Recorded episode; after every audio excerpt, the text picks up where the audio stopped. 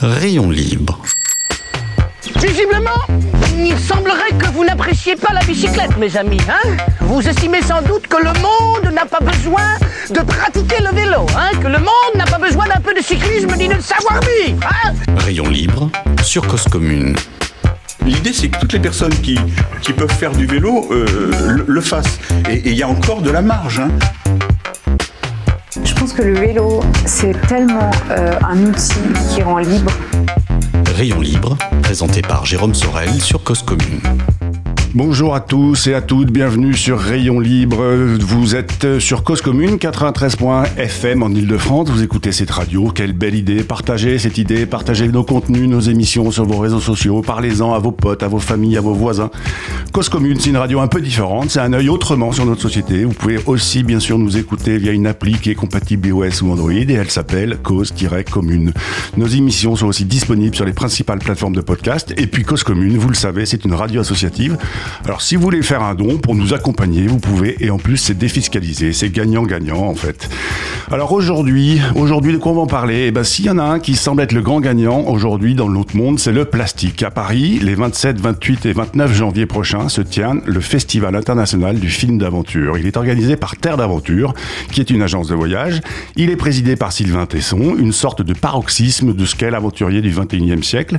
Pendant ce festival, une quarantaine de films seront projetés, des conférences, un bivouac, des dédicaces et autres démonstrations de vélo artistique avec Mathias Dandois notamment. Si j'ai bien lu l'ensemble des synopsis des films, 4 sont des aventures à vélo. Que 4 ou waouh 4 Eh ben le vélo est l'outil, est-il l'outil parfait pour l'aventure? Et au-delà de la bicyclette, ce festival est l'occasion de se demander quel est le rôle de l'aventurier dans la compréhension du monde. L'aventure est-elle aussi éminemment politique? Vivre, compter une aventure, est-ce finalement une certaine littérature, une certaine poésie? Aujourd'hui, nous allons aborder ces questions avec Fabien Favre, qui est suisse, qui est sensible à la place prédominante du plastique dans nos vies. Il entreprend ce voyage à vélo en 2019. Que dis-je? Cette aventure, c'était relié Tarifa, le point le plus au sud de l'Europe, au Cap Nord, 8000 km plus au nord, en Norvège, avec pour défi une aventure sans plastique, sans en consommer. Est-ce si facile? Et qu'a-t-il appris? Ce périple qui était en 2019, nous sommes en 2023, qu'en fait-il aujourd'hui de ce qu'il a vu et compris pendant ce voyage? Et le plastique, est-ce que c'est vraiment fantastique? Bonjour Fabien, merci d'être avec nous pour 30 minutes. Euh, Fabien, en, en 2019, donc vous êtes en Suisse là actuellement, hein, mais en 2019, vous entreprenez un voyage à vélo à travers l'Europe. Votre défi, donc vous passez de plastique. Le point de départ, c'est quoi pour vous? Est-ce que vous êtes un activiste de l'écologie par exemple? Disons que je suis engagé dans, dans le, la défense du vivant et la défense de notre planète depuis une dizaine d'années. Oui. Euh, J'organisais passablement d'actions nettoyage au bord du lac Léman, près de chez moi. Et puis en parallèle, je suis aussi euh, quelqu'un qui est passionné de voyage. J'ai fait pas mal de voyages et notamment à vélo. Et puis en 2018, lors d'un précédent périple euh, vers l'Albanie euh, à vélo, c'est à ce moment-là que j'ai pensé à ce projet parce que euh, j'ai vu à quel point il y avait des décharges à ciel ouvert un peu partout sur mon sur mon trajet.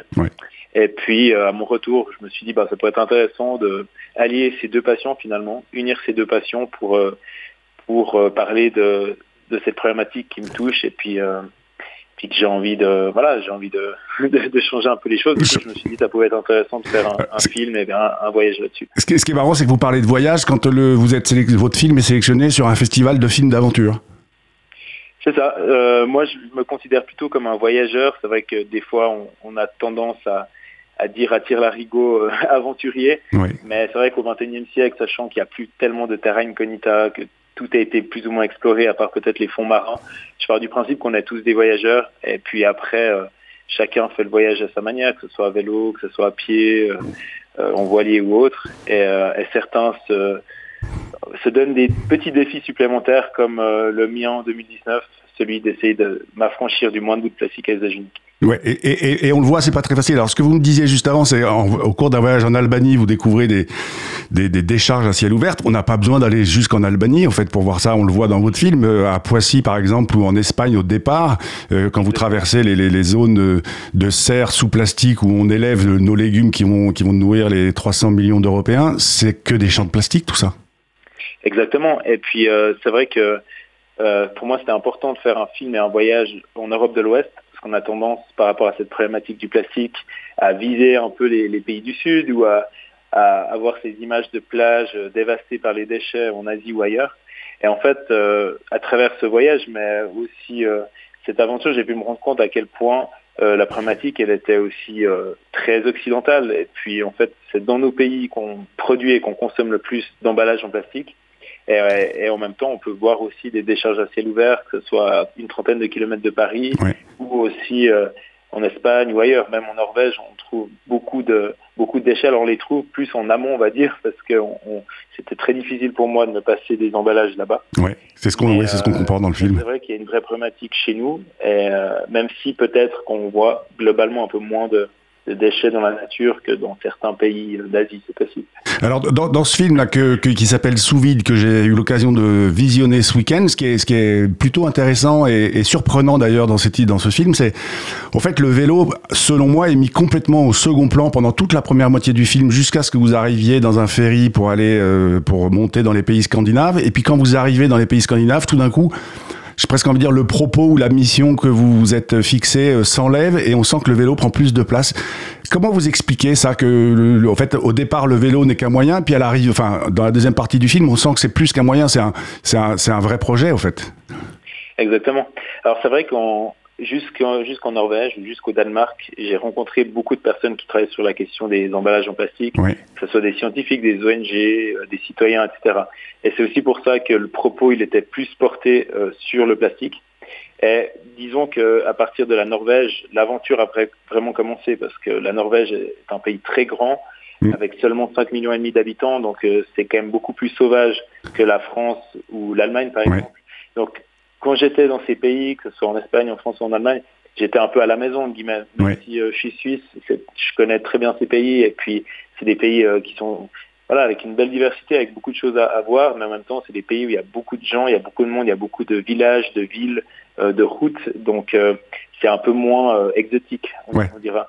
Et puis à partir de la Norvège, c'est vrai que là, j'étais à 100% dans le voyage. Euh, j'ai dû aussi faire beaucoup plus de, de longues étapes euh, sans forcément avoir accès à, la nourriture. Ouais.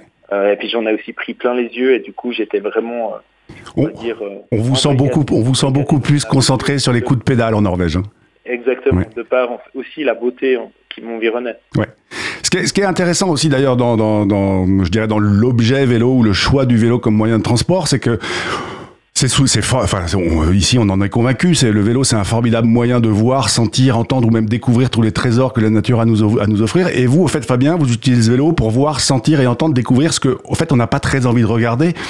Qu'est-ce qu'on refuse de voir euh, quand, euh, Oui, tout ce qu'on refuse de voir. Et, et, et, au fait, notre consommation et utilisation du plastique, finalement, le vélo est le meilleur moyen et le moyen le plus adapté aussi pour découvrir tout ce qu'on n'a pas envie de voir?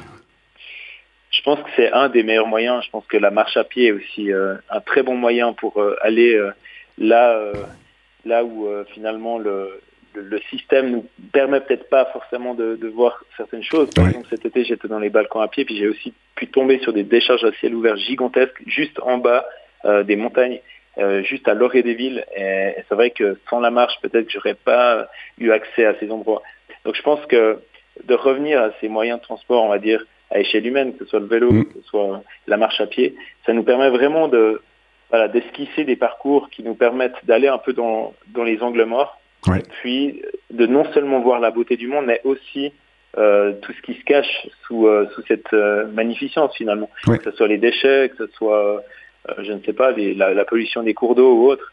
Et c'est vrai que si on est, on va dire, cloîtré dans son cockpit, dans sa voiture, on est on n'est pas du tout face au réel et puis on est beaucoup moins en prise avec les éléments. Ouais. Donc on a, on se rend moins compte des choses. Donc je pense que le oui, le vélo c'est un très bon moyen de, voilà. De, D'ailleurs, au, au, début du film, quand vous êtes dans ces les plaines de serre en Espagne, vous faites cette, vous faites ce constat et qu'on fait probablement pas quand on est dans une voiture. Vous faites ce constat. Ici, en fait, c'est mort. Il n'y a pas d'oiseaux, il n'y a pas d'insectes, il n'y a pas de vie.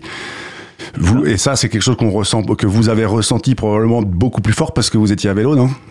Exactement. Et d'ailleurs, j'ai rencontré des gens qui sont passés par ces serres en plastique, mais en voiture sur l'autoroute, et qui, qui m'ont dit, bah, franchement, je me suis rendu compte que c'était que c'était pas beau, que c'était dévasté, mais j'avais pas eu le même ressenti ouais. que euh, ce que tu peux transmettre dans ton film et à travers ces images. C'est vrai qu'à vélo, bah, on, déjà, on prend beaucoup plus le temps. On va traverser ces serres qui font, je sais pas, 50 km de long en plusieurs heures. Donc, euh, on a le temps vraiment de se rendre compte de la, de la catastrophe. Et puis, ben, rien que par le, les aspects très corporels, finalement, on peut sentir le vent, on peut sentir euh, vraiment ce qui, ce qui se passe autour de nous. Et, euh, c'est là où que j'ai conclu en disant que finalement c'était une zone morte, sans oiseaux, sans insectes. Et puis c'est vraiment ce que j'ai ressenti, ce que j'ai pu voir. Ah, bah, oui, oui, mais ça c'est hyper intéressant. Enfin, moi je trouve ça super intéressant. Et après, évidemment, je peux pas m'empêcher de ne pas vous poser cette question parce que on comprend euh, au fil du film que, au fait, il n'y a pas un plastique, mais des plastiques, différents euh, types de polymères.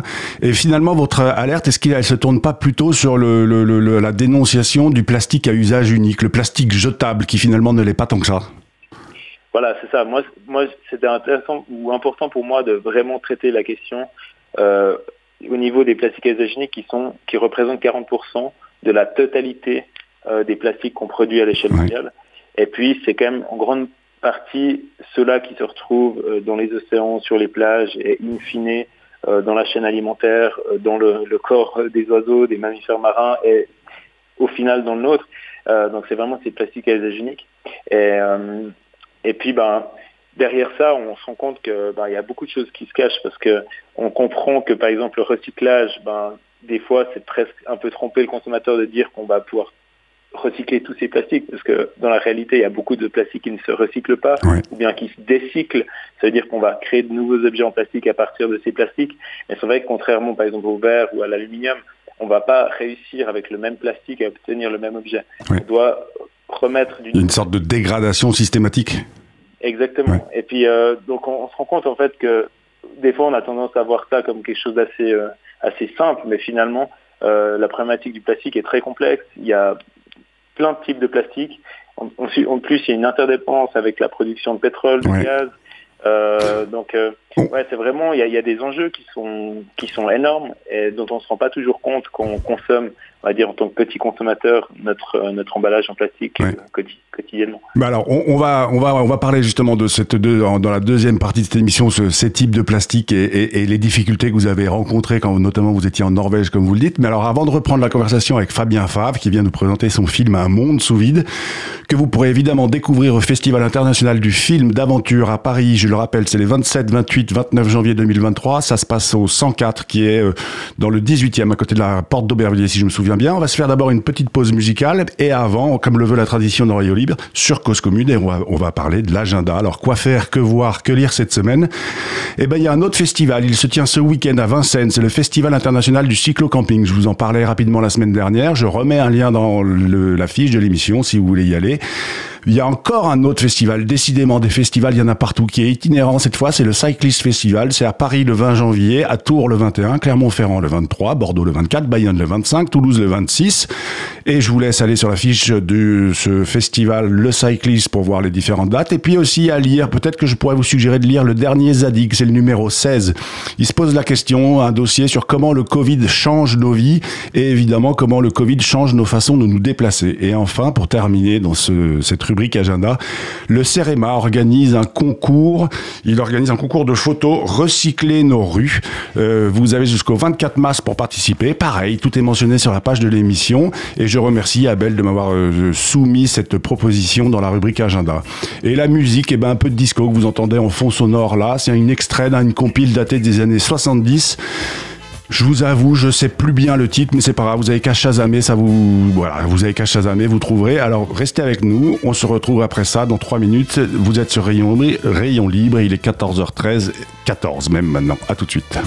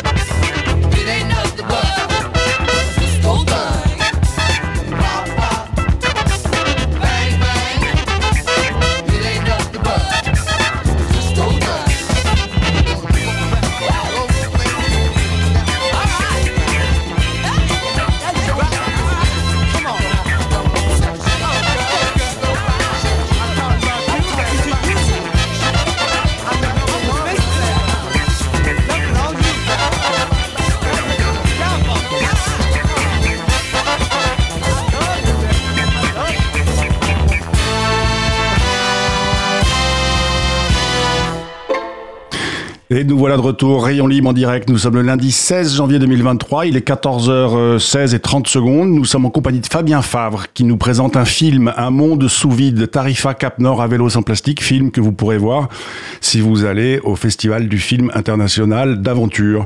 Euh, Fabien, j'ai envie quand même de vous poser une question. Alors, on, parlait de, notamment quand vous êtes dans le sud de l'Europe, je dirais jusqu'en Belgique, vous posez là-bas avec Delphine Lévy-Alvarez, qui est coordinatrice au sein de l'organisation Zero West Europe, et elle nous explique par le menu comment l'industrie pétrochimique s'organise pour produire encore et toujours plus de plastique, pour encore et toujours plus de profit.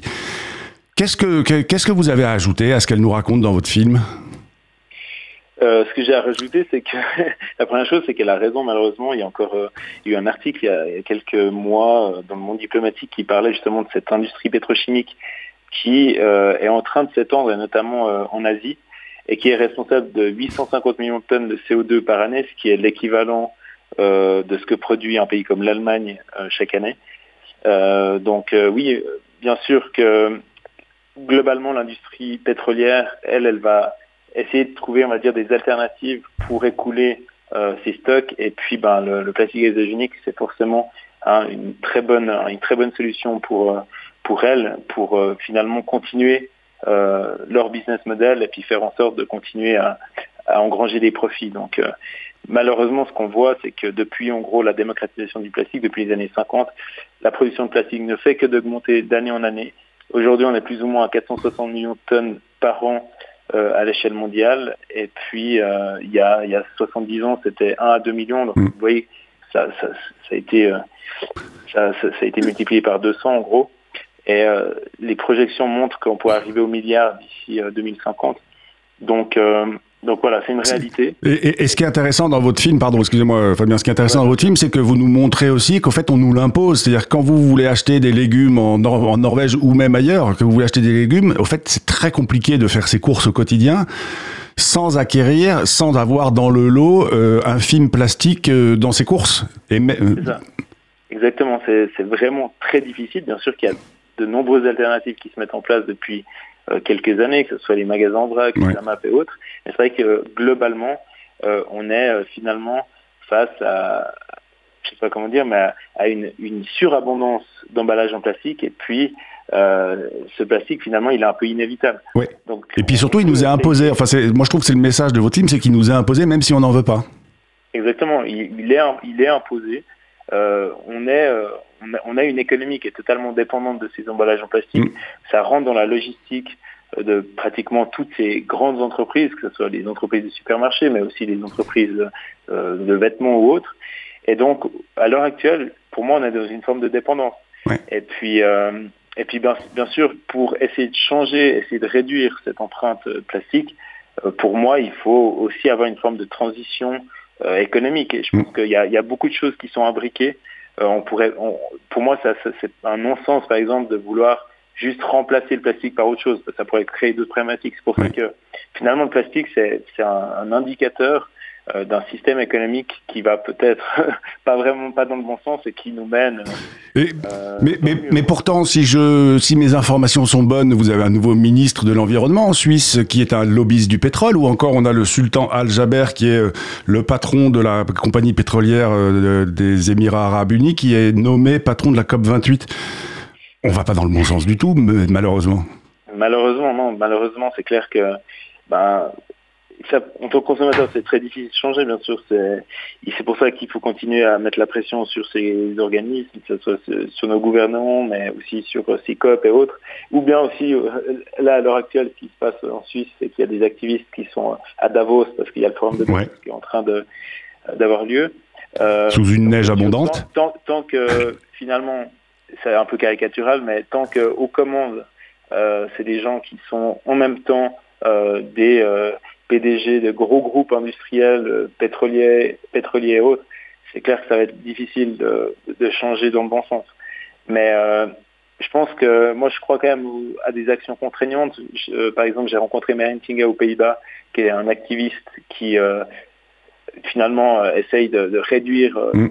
réduire l'empreinte plastique de son pays. Et puis lui, il a réussi à, à mettre en place un référendum à l'échelle de son pays pour revenir à la consigne, consigne à la bouteille. Donc, voilà, ça peut paraître minime, mais en même temps, ça montre qu'en tant que citoyen et en tant qu'activiste, on peut aussi, au final, tordre un petit peu le cou au système qui est mis en place depuis euh, des décennies. Donc, euh, d'ailleurs, Fabien, enfin, c'est ce qui est intéressant. Enfin, je pense, vous, en, introduction, ma première question que je vous, la première question que je vous pose, c'est je vous demande si vous êtes activiste. Et là, vous dites aussi, en tant que citoyen, on peut agir. Et finalement, on n'a pas besoin d'être un, d'être un, d'être un militant euh, absolu pour pouvoir potentiellement changer un tout petit peu ses habitudes. Clairement, je pense que il faut travailler à tous les niveaux. On peut autant être un activiste en guillemets euh, à domicile dans, sa manière de consommer, en essayant d'aller dans les magasins en vrac, en essayant de ne pas prendre l'avion, en essayant de prendre plutôt le vélo que la voiture, etc. Après, je pense qu'on peut faire des actions qui sont peut-être un peu plus coup de poing, que ce soit avec tous ces réseaux sociaux, en faisant de la communication, ou bien en faisant des, je sais pas, par exemple des plastiques attaques à la sortie des, supermarchés, c'est des choses qui ont existé. Puis après, ben, bien sûr, il y a, y a, le pouvoir de la rue, donc euh, on peut euh, aller, aller faire des grèves, ou bien aller manifester. Euh, il y a aussi maintenant, bah, comme vous, le savez très bien, mais toutes ces actions euh, de, désobéissance civile. Donc voilà, je pense qu'il y a plein d'actions et puis euh, après, bah, il faut juste choisir celle qui nous convient le mieux. Et puis, et puis bien sûr, quand même essayer d'être dans une forme de cohérence, même si, et c'est ce que j'ai aussi essayé de faire dans le film, c'est de bien montrer que il y a, le chevalier blanc n'existe pas, on a tous nos incohérences bah, oui, à propos d'incohérence, à propos d'incohérence, je pourrais vous demander combien de pneus de vélo vous avez utilisés pendant votre voyage ou combien de plaquettes de frein Alors, pneus de vélo, euh, je ne les ai pas changés, mais j'ai changé mes, mes chambres à air, mais au niveau des pneus, j'ai pas eu besoin de changer les pneus. C'était des, je vais pas dire la marque, mais c'est des pneus qui. Oh, c'est des Schwalbe, je pense. et une marque allemande. Oui, Schwalbe. Euh, D'ailleurs, on vous voit, vous crevez, vous mettez une, une chambre à air Schwalbe. Euh, et, et, pareil, on pourrait, enfin, à propos d'incohérence, on pourrait aussi vous rétorquer. Euh, vous êtes quand même heureux d'avoir des, des, des, sacoches short libres en plastique, et puis vous êtes content d'avoir des sacs plastiques sur vos chaussures quand vous roulez sous la pluie. Donc c'est pas une, en fait, c'est plus une sorte de prise de conscience que vous essayez de proposer que euh, non au plastique absolu, quoi. Exactement. Et puis c'est aussi pour ça qu'on a voulu faire le film sur les plastiques à usage unique, vraiment sur ces 40% dont je parlais avant, euh, parce que bah, le plastique, il y en a partout, il y en a dans les habits synthétiques, il y en a, comme vous l'avez dit, dans les sacoches. Euh, après, les sacs que j'utilisais pour couvrir mes chaussures, en fait, c'est des sacs euh, qui sont des sacs que j'utilise aussi pour ramasser les déchets et qui sont à base en fait de toiles de parapluie entre Ouais, donc du spi. mais, mais bien sûr, c'est à l'heure actuelle de se passer totalement de plastique. Il y en a dans l'électronique, il y en a dans la médecine, il y en a partout. Mais après, je pense qu'on peut euh, essayer voilà, déjà de réduire tout ce qui est emballage en plastique, tout ce qui est euh, bouteille en plastique.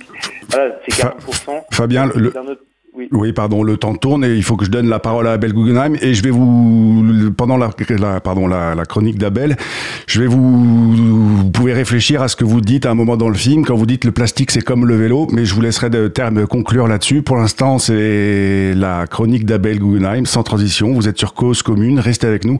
Abel Guggenheim, il nous parle bah, du Parisien qui roule à 30 km heure dans Paris et qui se plaint de la, du traitement de l'information. Je vous laisse avec Abel. Bonjour. Je vous parle parfois de notre journal régional, Le Parisien, le plus souvent pour en dire du bien. Il m'est arrivé aussi de le critiquer, je le fais à nouveau aujourd'hui. Une double page au centre du numéro du 2 janvier a attiré mon attention. L'article principal est intitulé 30 km heure à Paris, mais qui contrôle? Comme on peut le deviner d'après le titre lorsqu'on a l'habitude de lire la presse, la réponse est à peu près personne. Pour des raisons de conflit de compétences entre les polices nationales et municipales, d'équipement, de qualification de l'infraction. Comme souvent, on interroge un avocat spécialisé dans les délits routiers qui répond volontiers, sans cacher, les astuces procédurières qu'il utilise pour permettre aux délinquants routiers de s'en tirer avec un minimum de sanctions. Mais c'est surtout de l'article à coller On a testé, réussir à rouler à cette vitesse relève de l'exploit que je souhaite vous parler. C'est le récit d'une journaliste qui décrit un trajet en voiture de deux heures qu'elle a effectué un après-midi en semaine dans Paris. Elle nous prévient que dans les faits, on ne dépasse de toute façon que rarement cette vitesse dans la journée, mais il faut le reconnaître, les rares fois où les grands axes se vident, maintenir le compteur sous 30 km heure n'est pas aisé.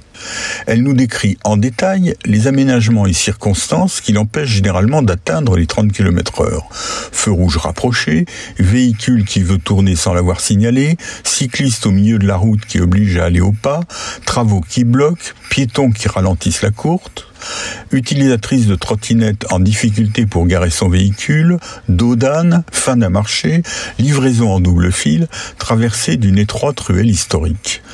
La journaliste ne manque pas de nous rappeler les avantages de la limitation à 30 km heure de la vitesse dans les rues parisiennes. Réduction des violences sonores, de la gravité des accidents, meilleur partage de la voirie. Après ce qui l'empêche d'atteindre les 30 km heure, on cherche bien sûr dans l'article pourquoi, je cite le titre, réussir à rouler à cette vitesse relève de l'exploit, je cite le texte, maintenir le compteur sous 30 km heure n'est pas aisé. La seule chose qu'on pourrait interpréter comme une explication, c'est nous sommes plusieurs à maintenir la vitesse limite, mais quelques automobilistes pressés me font sentir qu'ils n'ont pas l'intention de rester sous les 30 km heure. Plus loin, deux berlines semblent hésiter, puis ne me dépassent allègrement. Un peu plus loin, ce sont deux taxis qui me doublent en trombe. Il me faut même passer la quatrième au risque de bloquer le boulevard. Ce serait donc juste la pression des autres automobilistes qui rendrait impossible de respecter le 30 km heure?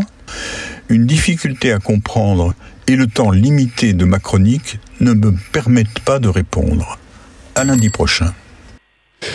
Pardon, j'ai envoyé la, sonnette euh, alors qu'Abel n'avait pas encore tout à fait fini sa chronique. Euh, vous êtes bien sur euh, Rayon Libre, Cause Commune. Je suis avec Fabien Favre qui présente son film Sous vide. Fabien, dans votre film, très vite parce qu'il est 14h28 et qu'il faut rendre l'antenne à 30, vous dites le plastique c'est comme le vélo. Est-ce que vous pouvez développer un peu ce propos et cette comparaison?